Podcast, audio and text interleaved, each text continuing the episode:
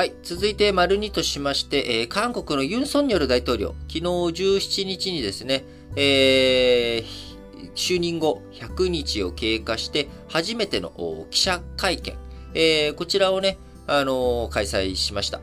で、この記者会見の中で、えー、日韓の間に横たわっている歴史問題、えー、その中でね、今一番こう、大きな懸念として横たわっている、えー、元徴用工問題、えー、こちらね、えー、韓国の、えー、大審議、えー、大法院、えー、こちらの方で、あの、日本の責任、え、日本がね、賠償責任があるということで、日本企業に対して、え、いろんな資産の差し押さえとか、そして今後それの現金化に進む命令が出ると。いう流れになってしまっている中、一体どういうふうに、え、こちら、日本企業の実害、え、防いでいくのか。1965年に日韓で合意した日韓基本条約。この中ではね、いろいろその歴史問題とかそういったものもすでに解決しているというふうになっている中、まあ、韓国側あ、それは政府がそういうふうにしたかもしれないけど、韓国の国内法としては、あ別にそれがね、認められてるわけじゃないというような無理くり、まあ僕からするとね、ちょっと無理筋だなとは思うんですが、えー、そういう論理、理屈で、えー、大法院、えー、韓国のね、最高裁が、えー、今回、えー、今回というか、ああの、徴用工問題について、えー、今後現金化の命令、えー、許可、あこれがね、出てくるんじゃないかというような状況の中、あユン大統領、えー、元徴用工問題の解決策に対して、えー、踏み込んだ発言を今回しました。えー、ユン大統領、記者会見の中で安全保障の状況に照らしても、サプライチェーンと経済安全保障の次元で見ても、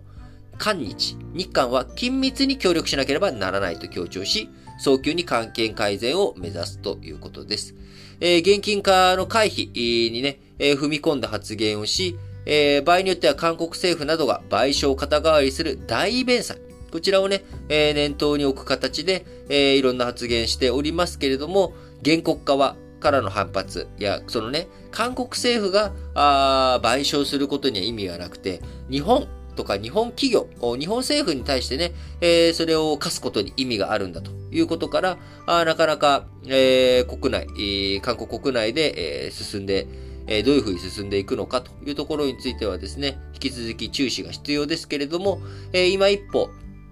え、踏み込んだ形で、え、ユン大統領発言をしたということになります。えー、まあね、やっぱり日本と韓国、隣にあって、えー、こちら、非常にやっぱり、重要な、日本にとってね、重要な隣国であることは欠かせない、変わらないわけです。例えば、あ韓国じゃなくてね、えー、北朝鮮や中国、ロシアという国、えー、この国々が日本とたとえ仲が悪かろうがどうであろうが重要な国であることに変わりはありません。えー、ロシアとの関係、えー、中国との関係、どのようにですね、えー、安定化させていくのか。あそこにはね、もちろん、過度にロシアとか中国に媚びを売る必要はないわけですけれども、あのしかしながら、あそこがね、安定的になるっていうこと。これは日本にとっての国益につながるわけです。えその国益につながるっていうところに対して、えそれは韓国も同じ話で、韓国との関係性がいかに悪かろうが、あやはり日本、韓国というものを、えー、どうやって日本サイドにしっかりと引き入れていくことができるかというのは、日本にとっても大きな、えー、日韓関係、外交上の課題であることに変わりはありません。ただ、今、この歴史認識問題をはじめとして、日本側でね、打てる手というもの、日本側から譲歩できる部分がないという状況の中で、韓国側からの譲歩をどういうふうに引き出していくのか。こちらがね、欠かせない状況のわけですけれども、え、日本、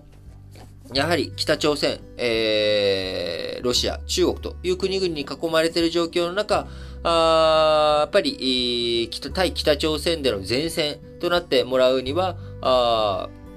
こう、韓国に頑張ってもらって、え中国のとの向き合い方の前線という意味では台湾に頑張ってもらって、え日本はどちらかというとロシア、北海道、えこちらのね、侵略に備えるべきという方向、まさに冷戦期のね、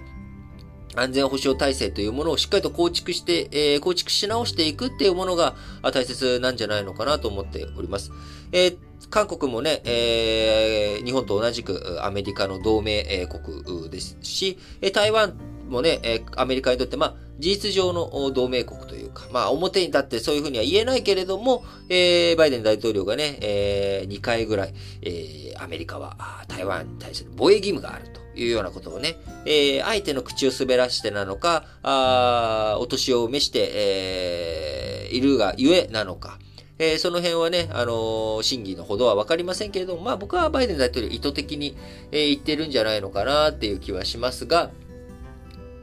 あのー、やっぱりそういった形に僕はしていく必要があるなと思っております。でそのためにも韓国との関係性、えー、しっかりとね、えー、改善、え、していくことができたらいいなと思うんですが、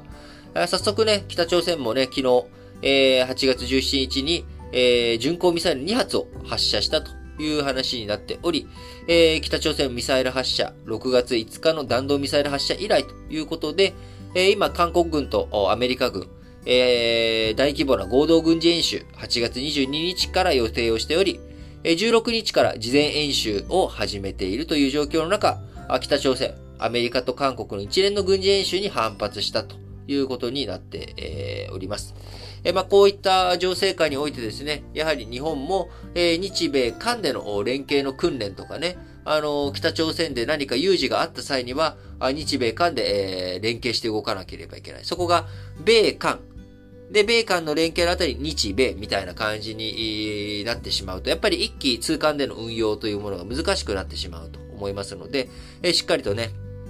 このあたりを連携させていくためにも、え日韓、政府レベルでの雪解け、えこちらをどういうふうに作っていくのかっていうものが非常に大切だと思っております。